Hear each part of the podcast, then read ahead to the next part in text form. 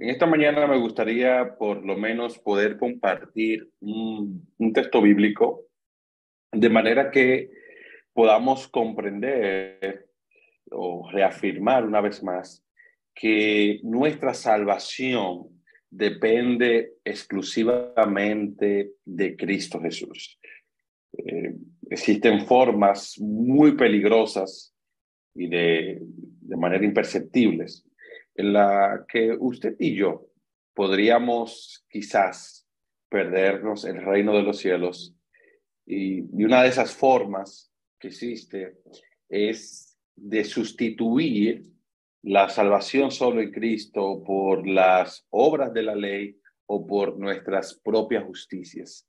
Eh, esto es peligroso cuando queremos hacer nuestra propia justicia un medio de salvación, cuando queremos hacer de la obediencia a la ley la clave de nuestra salvación y, olvidarnos entonces del sacrificio de Cristo, de su gracia, de ese sacrificio expiatorio y querer sustituirlo, ¿verdad? Por otros elementos. Yo quiero antes de ir al texto bíblico que podamos orar. Querido Padre Celestial, en este momento que hemos de abrir tu palabra, suplicamos que tu Santo Espíritu nos acompañe y continúe con nosotros en este estudio, en el nombre de Jesús. Amén.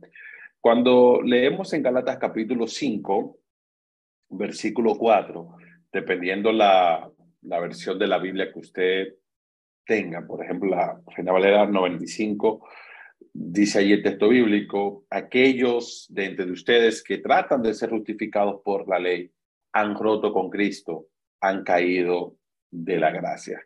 Pero fijémonos cómo, por ejemplo, la Biblia de Jerusalén, la Biblia latinoamericana, traduce este texto. El, es traducida de esta manera. Han roto con Cristo todos cuantos buscan la justicia en la ley. Han caído en desgracia. Y la versión Dios habla hoy traduce el texto de la siguiente manera. Ustedes, los que quieren ser reconocidos como justos, por cumplir la ley, se han separado de Cristo, han rechazado la generosidad de Dios. Y, es interesante notar que el texto nos está hablando de personas que estaban o han estado ligadas a Cristo, unidas a Cristo, de personas que habían experimentado la gracia, que habían estado en la gracia, pero ahora lamentablemente se han separado de Cristo.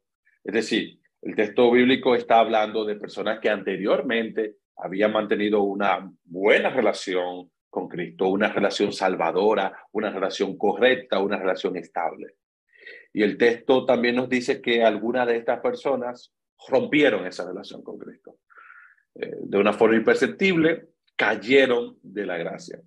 Y hay un adagio popular en el mundo religioso protestante que, que no es muy cierto, no, no, no es cierto. Eso de que salvo, siempre salvo, no. El texto me está diciendo a mí que es posible romper esa relación con Cristo, es posible caer de la gracia, es posible que aquello que me mantenía unido a Cristo ahora eh, no esté, estemos separados, estemos, uh, se haya roto esa relación. Ahora, el texto también presenta eh, cuál es la causa por la cual estas personas han roto su relación con Cristo, porque cayeron de la gracia. Y esta causa no fue porque habían cometido algún tipo de pecado eh, visible, porque antes de llegar a cometer un pecado, realmente las personas cuando caemos en pecado es porque ya nuestra relación con Cristo está rota. Viene siendo el resultado de habernos separado de Dios, de habernos separado de Jesús. Y, y el texto resalta que estas personas, siendo cristianos, siendo personas que conocían de Dios, que mantenían una relación de la gracia con Cristo, estas personas trataron de justificarse mediante la ley. Ellos buscaron la justicia de la ley. Ellos intentaron quedar libres de culpa cumpliendo la ley. Y por lo tanto, el buen cristiano pudiera entonces de una forma rápida e imperceptible y peligrosa perderse el reino de los cielos cuando hace de la obediencia de la ley la clave de su salvación. Y, y más en un mundo de tanta confusión, donde en cuanto a lo que la salvación se refiere, tenemos un sector que puede trazar que las pautas de la salvación debe ser a nuestra propia justicia, qué requisitos cumplimos, qué hago, qué hago, qué dejo de hacer. Y llega entonces el legalismo en todas sus formas, en todos sus disfraces, destruye la paz espiritual, pero también tenemos el otro extremo, el otro extremo donde no hay que guardar la ley, simplemente somos salvos por gracia, hacemos lo que bien nos parezca, ya no hay pecado, ya ahora el pecado se le llama simplemente un error, ya un desliz, pero no se le llama pecado como tal. Y, esa vida entonces desordenada es como decir que la gracia es una licencia para pecar. Entonces, ¿qué deberíamos hacer nosotros en, en medio de toda esta confusión que hay? Bueno, en primer lugar, debemos entender que hay un solo camino para ir al cielo y ese camino es Cristo Jesús. Jesús lo dijo, yo soy el camino, la verdad y la vida. Nadie viene al Padre si no es por mí. Hay un solo medio de salvación y ese medio de salvación es la gracia de Cristo Jesús. El apóstol Pablo lo dijo bien claro. Por gracia vosotros sois salvos. Y esto no es de, de vosotros, sino que esto es un don de Dios. Así que la salvación viene mediante la gracia de Cristo Jesús. Y hay una sola causa de nuestra salvación, y es el amor de Cristo Jesús. Ese amor también de parte de nuestro Dios, entregando a su propio Hijo. Y hay un solo nombre en el cual nosotros podemos ser salvos. Y ese es el nombre de qué? El nombre de Cristo Jesús. No hay otro nombre dado a los hombres en el cual podamos ser salvos que no sea el nombre de Cristo Jesús. En la religión de Cristo no puede haber una componenda ni afinidades compartidas donde yo puedo decir, bueno, yo puedo combinar el método propio que tengo de salvación y el método de Cristo. No, debemos elegir, o estamos en la ley o estamos en la gracia, estamos en la fe o estamos en las obras. ¿Estamos en la justicia de Cristo o estamos en nuestra propia justicia? Que al final de cuentas nuestra propia justicia viene siendo como trapos de inmundicia. Si buscamos la justicia por medio de nuestra obediencia a la ley, entonces no la podemos buscar a través de Cristo. No. Si nuestra obediencia a la ley es el fundamento de nuestra salvación, entonces Cristo no puede ser nuestro único y suficiente Salvador. Ahora, ¿estoy hablando yo en contra de la importancia de la obediencia? No, no, no, hermanos, nada de eso. Lo que debemos intentar es colocar la obediencia en su debido lugar. Porque, bueno, la obediencia no es la clave de la salvación, la obediencia es el resultado de la salvación. La obediencia no es la raíz de la salvación, es el fruto de la salvación. La obediencia no es el precio de la salvación, es la gratitud por la salvación, pero debemos entender esta gratitud no como una especie de pago a Dios, no, una gratitud a la manera de yo glorificar a Dios, porque lo que hacemos realmente no lo hacemos por dar gracias a Dios, sino para glorificar su nombre. La obediencia viene como fruto de poder glorificar el nombre de Dios. La obediencia no es la base de la salvación, la obediencia es el blanco de la salvación. Cuando estamos en la experiencia salvadora, cuando estamos en la experiencia de la gracia, esa gracia nos habilita y nos lleva entonces a obedecer. Ahora, ¿estoy hablando también en contra de la santa ley de Dios? Tampoco, como lo diría el apóstol Pablo, de ninguna manera. Lo que sí debemos es poner la ley también en su justo lugar, en su debido lugar. La ley no salva, el amor de Cristo sí salva. La ley no produce obediencia. El amor de Cristo que nos constriñe nos lleva a la obediencia. Es, es, el amor de Cristo que nos impele en nuestros corazones, es el amor de Cristo que nos motiva, es el amor de Cristo que sirve de motor para entonces obedecer. La ley señala el pecado, pero el amor de Cristo perdona al pecador. La ley mata, pero el amor de Cristo ¿qué hace? Da vida. La ley nos hace culpables. Nadie puede venir delante de la ley y creer que, es inocente. No, no, no, no. Ahora, el amor de Cristo nos convierte en inocentes porque Él pagó la deuda que era contraria a nosotros. Él anuló el acta de los decretos que era contraria a nosotros. No como porque ya esta ley no tiene importancia, no, no, no es en ese sentido, sino que la deuda que teníamos porque no podíamos obedecer la ley, esto fue eliminado. La ley provoca angustia, Porque cuando veo que no puedo cumplirla, que no puedo obedecerla, porque intento obedecer la ley por mi propia fuerza, entonces me provoca angustia. Pero el amor de Cristo me proporciona paz. Y su amor, entonces, que no solamente me conduce al arrepentimiento, no, sino que también me conduce a la obediencia, me ayuda entonces a guardar su santa ley. La salvación no se obtiene permaneciendo en la ley, sino que se obtiene permaneciendo en Cristo constantemente en Cristo. La ley existe para impulsarnos a ir a Cristo, no para inducirnos a permanecer en ella. No. Y cuando leemos en Gálatas capítulo 3, versículo 24, un texto muy conocido, la Biblia allí presenta de que la ley es nuestro ayo, es nuestro guía, nuestro pedagogo. ¿Qué, ¿Qué hace? Bueno, nos lleva a Cristo, para ser salvo hay que ser de Cristo y para ser de Cristo hay que morir a la ley, hay que morir a nuestra propia justicia y hay que depender entonces de la justicia de Cristo. Y esto el apóstol Pablo lo afirma en Romanos capítulo 7, versículo 4.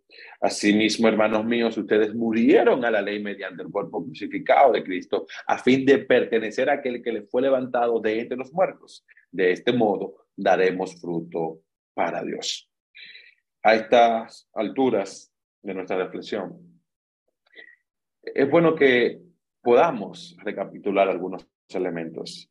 En primer lugar, la salvación solamente es en Cristo Jesús. La ley no señala el pecado, pero es Cristo el que perdona al pecador. Y la ley no salva. El amor de Cristo sí salva. Ahora, la obediencia no es la raíz de la salvación, sino el fruto de la salvación. La obediencia no es la clave de la salvación, sino es el resultado de la, de la salvación. La obediencia no es la base de la salvación, sino que es el blanco de la salvación. Y es interesante cómo nosotros en nuestra experiencia cristiana, cuando aprendemos a abrazar que la salvación depende de Cristo y que éste nos habilita entonces a obedecer, nuestra experiencia cristiana llega a ser más placentera porque nos han enseñado a ganarnos las cosas. Usted eh, llena un examen en la universidad, en el colegio, cuando estudiaba en el colegio, y, tenía una buena nota. Cumplía con X requisitos y se le daba un, incentivo en la casa. Eh, creemos que también el cielo es así, que, que nos ganamos el cielo porque cumplimos el primer requisito, el segundo requisito, el tercer requisito. No, hermanos. La experiencia de la salvación y la gracia salvadora de Cristo que nos motiva a realizar buenas obras, que nos lleva a obedecer su santa ley. No, lo hacemos para cumplir requisitos para ganarnos el cielo, no, sino porque estamos disfrutando nuestra experiencia de salvación en el aquí, en el ahora. No, esperar cuando el Señor venga. No, aquí en el ahora podemos disfrutar de nuestra experiencia de salvación. Quiero concluir. de esta ilustración. Se cuenta que durante el entierro de Abraham Lincoln, ustedes recordarán que Abraham Lincoln fue el presidente que abolió todo este tema de la esclavitud en los Estados Unidos. Cuando venía el entierro de este hombre y allí estaban el todo el cortejo funerario con el cuerpo del presidente que había sido asesinado, allí estaba en medio de la multitud una humilde dama, una madre de color con su hijo, eh, en medio de la multitud de todas esas personas blancas. Y cuando pasó el, el carro fúnebre delante de ellos, la madre entonces se levantó a su hijo y le dijo, hijo, míralo bien, ese cuerpo que va allí es el cuerpo del hombre que murió por todos nosotros, haciendo alusión de cómo Abraham Lincoln murió y fue asesinado, ¿verdad? Eh, dando la libertad a la esclavitud. En Juan capítulo 3, versículos 14 al 15, la palabra de Dios nos dice, es necesario que el Hijo del Hombre, Cristo Jesús, sea levantado. ¿Para qué? Para que todo aquel que en él cree no se pierda, sino que tenga vida eterna. Hoy nosotros debemos levantar a Cristo delante de todos al igual que aquella madre liberada de la esclavitud, nosotros exclamar con todas nuestras fuerzas y con toda convicción de nuestro ser y decirle al mundo, mírenlo bien, mírenlo bien, este es el Hijo del Hombre, este es el Hijo de Dios que murió por todos nosotros. Porque al mirar a Cristo, que se entregó a sí mismo por mí, que se entregó a sí mismo por ti, por todos nosotros, es recibir la vida, es hallar purificación de los pecados, es descubrir un motivo para poder derrotar las tentaciones, es encontrar un verdadero motivo para vivir. La salvación solamente es por Cristo Jesús. Hay un solo nombre en el cual podemos ser salvos y es el nombre de Cristo Jesús. Hay una sola causa de nuestra salvación y es el amor de Cristo Jesús. Hay un solo medio de la salvación y es la gracia de Cristo Jesús. Y hay un solo camino para ir al cielo y es el camino de Cristo Jesús. Que Dios te bendiga en esta mañana y que podamos hacer de nuestra experiencia cristiana una buena experiencia porque hemos obtenido la salvación en Cristo Jesús. Permítanme orar con cada uno de ustedes. Querido Padre Celestial, te pedimos que en esta hora nos ayudes, oh Dios, a no depender tanto de nosotros, sino a depender de la gracia de Cristo Jesús. Que el depender de tu gracia podamos ver cómo tu amor nos constriñe, nos motiva y nos lleva no solamente al arrepentimiento, sino a obedecer tu santa ley. No obedecemos, oh Dios, para ser salvos, sino que en nuestra experiencia de salvación, para glorificar tu nombre, hemos, por la ayuda de tu Santo Espíritu, de guardar tu santa ley, hemos de obedecerte, oh Dios. Padre, danos un resto de sábado feliz, que tu presencia continúe con nosotros y que nuestra experiencia de salvación sea una experiencia grata porque estamos en Cristo. Es en el nombre de Jesús que oramos. Amén y amén.